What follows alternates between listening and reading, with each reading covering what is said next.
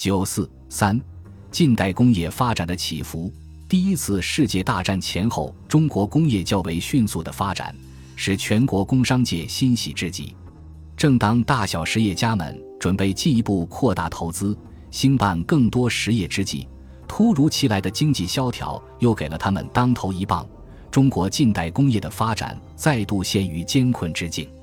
诚如时人所论，欧战季中险象急生，九十两年及民国九十年。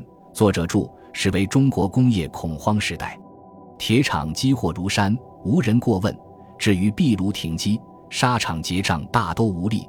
上海数十年之三大油厂竟同年倒闭，其他工业亦皆消沉。因欧战致富之实业家，营业失败重入漩涡者，乃时有所闻。吴国工业因参战所得之利能永久存在，不为昙花一现者，切恐甚少也。军阀混战，政局不稳，列强对华经济扩张，市场狭小与资金短缺，为中国近代工业发展步履维艰的重要原因。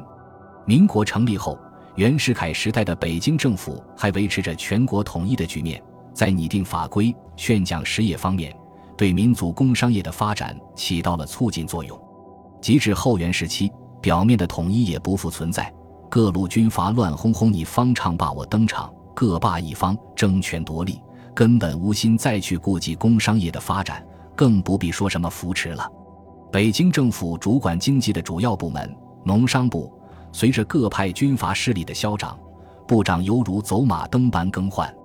从一九一六年六月到一九二七年六月，在十一年的时间里，先后有十八任总长，包括兼代与暂署，平均任职时间不过七个月有余。其中时间最长者田文烈干了两年三个月，时间最短者张宗祥只在这个位置上待了二十四天。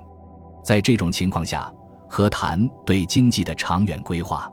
况农商当局每每迁入政争漩涡，去留迷定等职关于传社，虽有贤者，亦往往以多种不幸关系，足之无所见白易去。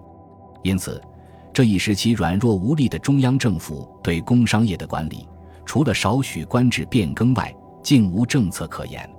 当事人曾一针见血地指出：今日之中央政府老气衰颓，能力薄弱，日浮沉于政治风潮之中，求其诚心静思，为商人谋一生路，以为必不可能之数。一九二四年九月一日至十五日，北京政府召开全国实业代表会议，与会代表有来自各省区商会、农会、渔会。矿业联合会以及上海、汉口、天津、广州等大商部的实业界代表八十人，外交、内政、财政、交通、农商及税务处派出二十一人，以国务总理颜惠庆为议长，理事委木偶初为副议长。此次会议为一九一三年全国工商会议后第一次召开有关实业发展的会议。会议提出议案一百七十余件，议决者一百五十八件。此次会后，本应在十月召开由各省区实业厅长参加的实业行政会议，但因近时时局不静，交通或多困难而暂缓举行。此次会议通过个案，本应提交行政会议分别咨询审核，再为实行。结果亦束之高阁。难怪颜惠庆在闭幕词中说：“多年来内因时局之不静，外受国际之竞争。”实业界所受痛苦更在在皆是，其所以谋救济而图改进者，自既因且切，为言易行难，自古所戒。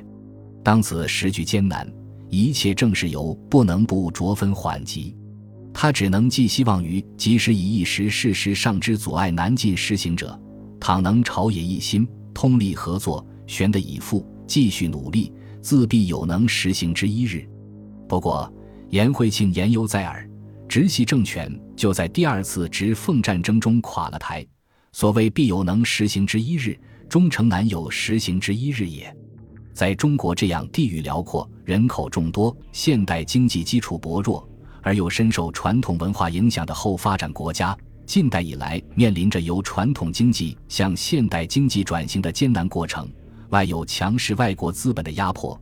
内有封建经济和文化传统的积淀，在列强环伺、国力衰颓、既不能对外扩张，又没有充足资本和统一市场的情况下，仅仅依靠自发自生的发展路径，中国难以实现由传统到现代的经济转型。所以，政府在确立经济法治、开拓商品市场、保护内外投资、引导生产发展、调节市场秩序等方面的责任和作用是不可缺少的。而事实表明，北京政府的弱势地位及其政策导向，不能承担导引中国经济现代化转型的历史责任。北京政府无法维护中国国家的政治独立与经济主权。无法改变中国对列强的政治经济依附地位，而在促进经济发展的具体政策措施方面，北京政府在多数情况下也无能无力制定合适的政策并督导进行。对于经济发展，只能采取放任自流的态度。诚如诗人所论，袁世凯之后的北京政府，对于工商实业除了少许官制变更外，竟无政策可言。今日之中央政府。老气衰颓，能力薄弱，日浮沉于政治风潮之中。求其诚心静思，为商人谋一生路，以为必不可能之数。中央政府无心也无力关心工商业的发展，各地军阀更是把工商业视为财源。民国年间，战乱不已，军队众多，军费浩大，从中央到地方，为了应付军费开支，无不滥征各种苛捐杂税。成为工商业发展的严重阻碍。当时一般国货的落地税率为百分之三，但每过一关要抽百分之二的厘金。货物自出厂到运销各地，所过又何止十关？再加上其他各种巧立名目的捐税，各种税负总值往往已占到货品价值的一半。这种税卡林立、市场四分五裂的局面，极不利于经济的发展。如四川成都与重庆间相隔仅四百余公里，永久税卡却有近二十处，每担物品收税十八元，加上临时收税，要超过二十元，已经超过该单物品的原值。昔日军队各有防区，以属避袭，今由变本加厉，一地而驻数种之兵，一地而攻数种军之饷，或以原有税收为不足而增设特别捐税。或此军已收于前，彼军又收于后；或可就地设立关卡，障碍交通，妨害商旅，莫此为甚。如此盘剥之下，国货与洋货相比，自然失去了竞争力。军阀混战，更给工商业带来直接祸害。战争一起，交通阻塞，军队所到之处，筹款、拉夫、敲诈勒索，无所不为。如诗人所论。各省被兵害之区，皆巨匪之地，其直接、间接所受之损失不可履计。军民长官惶惶先令，对于所部约保卫地方，对于土匪约尽力搅拌，究其实际，匪则烧杀奸淫，绑票勒赎；兵则乐捐借饷，占住民居，派以拉车，借端敲锁。兵匪交城，民何以堪？河南与安徽为小麦主产地之一。两地所产小麦本可从金浦路直运上海，供应面粉工业所需的原料，但如从蚌埠起运，每担运费二两，且时间无保证，长者竟达一年之久。而越太平洋而来的美国小麦，每担运费不过四钱，以致商人欲求铁路货车运输原料小麦，此乃绝无仅有之事。江西萍乡煤矿在战乱中屡次受扰。最长一次交通断绝达八十天之多，仅此两例，可知军阀混战带给中国工业发展何等沉重的负担。更不必提那些赤裸裸的敲诈勒索了。欧战结束后，列强卷土重来，经济扩张的势头更胜以往，铺天盖地的商品倾销，使原本有所扩张的国内市场再度缩小。与国货相比，洋货质高价低。竞争力处于绝对优势，北京政府不思保护民族工商业，不平等条约所赋予的特权，更是洋货处于压倒国货的优势地位。洋货入口只需交纳百分之七点五的关税与子口税，由于进口物价的上涨，实际税率较名义税率为低，最低的年份只有百分之三左右。一九二一，税负重重的国货自然无力与之抗衡。